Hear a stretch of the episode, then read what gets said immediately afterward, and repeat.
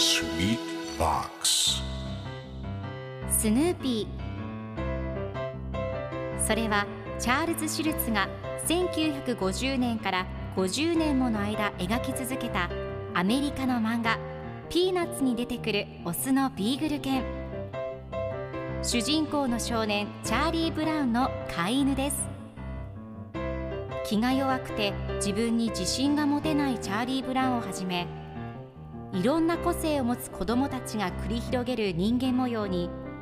人生の哲学を感じるのは私だけでしょうか？Peanuts Dictionary. Peanuts Dictionary. Peanuts Dictionary このコーナーではスヌーピーを愛してやまない私高木マーガレットが物語に出てくる英語の名台詞の中から心に響くフレーズをピックアップ。これを聞けばポジティブに頑張れるそんな奥の深い名言を分かりやすく翻訳していきますそれでは今日ピックアップする名言はこちら Do you think a girl could ever fall in love with me across a crowded room?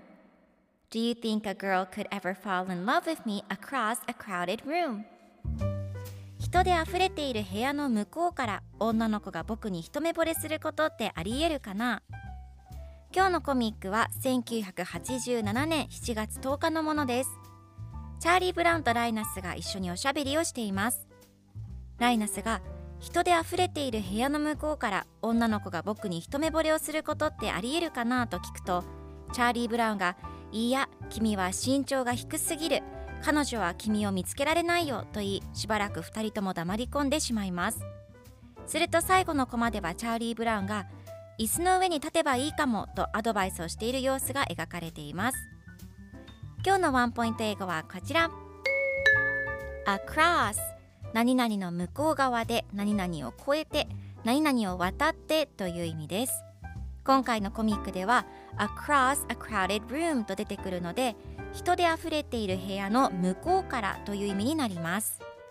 では across の例文2つ紹介するとまず1つ目。川を越えて across a river 2つ目通りの向かい側にあるビル a building across a street それでは一緒に言ってみましょう Repeat after me across across Good job! 皆さんもぜひ across 使ってみてくださいということで今日の名言は Do you think a girl could ever fall in love with me across a crowded room? でした Peanuts Dictionary Peanuts Dictionary.